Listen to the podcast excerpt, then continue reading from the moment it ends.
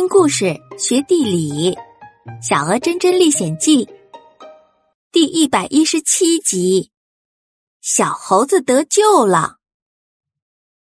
偷猎者的刀把琪琪的腿划伤了，琪琪大叫了一声：“哎呀！”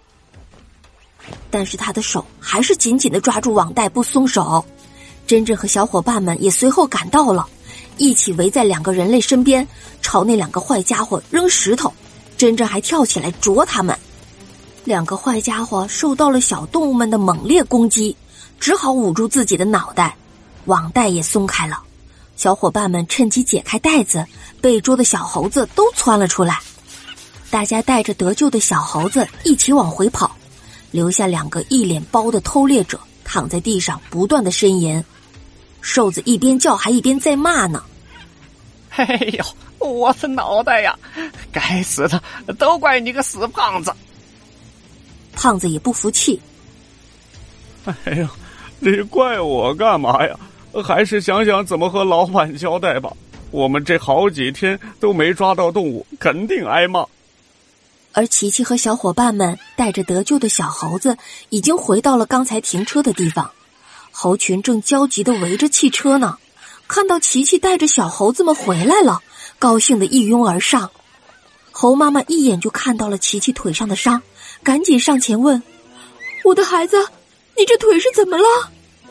猴妈妈紧张的看着琪琪流血的伤口，琪琪安慰妈妈说：“没事的，妈妈，就是蹭破点皮儿。”可是猴妈妈还是很紧张。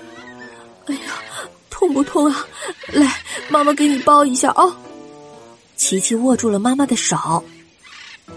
真的没事儿，不痛，妈妈。说完之后，他又走向汽车。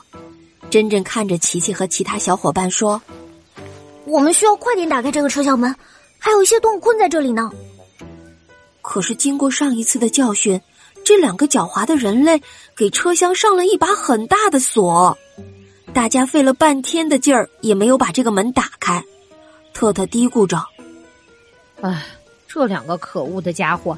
这次竟然弄了这么一大把锁放在上面。爱围着汽车飞了一会儿，说：“这样吧，我们试着一起把门撞开，怎么样？”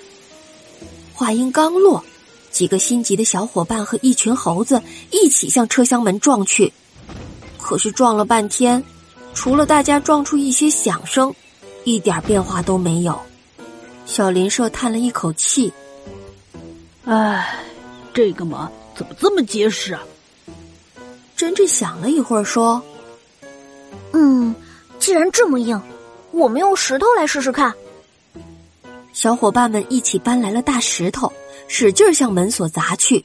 大家还一起喊着口号：“嘿呦，嘿呦！”可是砸了半天，还是没有用，倒是把几个小家伙累得坐在地上，张着大嘴直喘气。真真站了起来，他表情凝重的绕着汽车走来走去。突然，真真大声的说：“快把石头拿到这儿来！”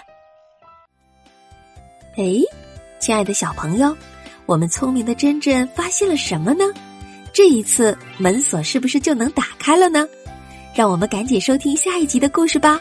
可是听故事高兴，也不要忘了给小暖姐姐评论和留言哦。小暖姐姐，谢谢小宝贝啦。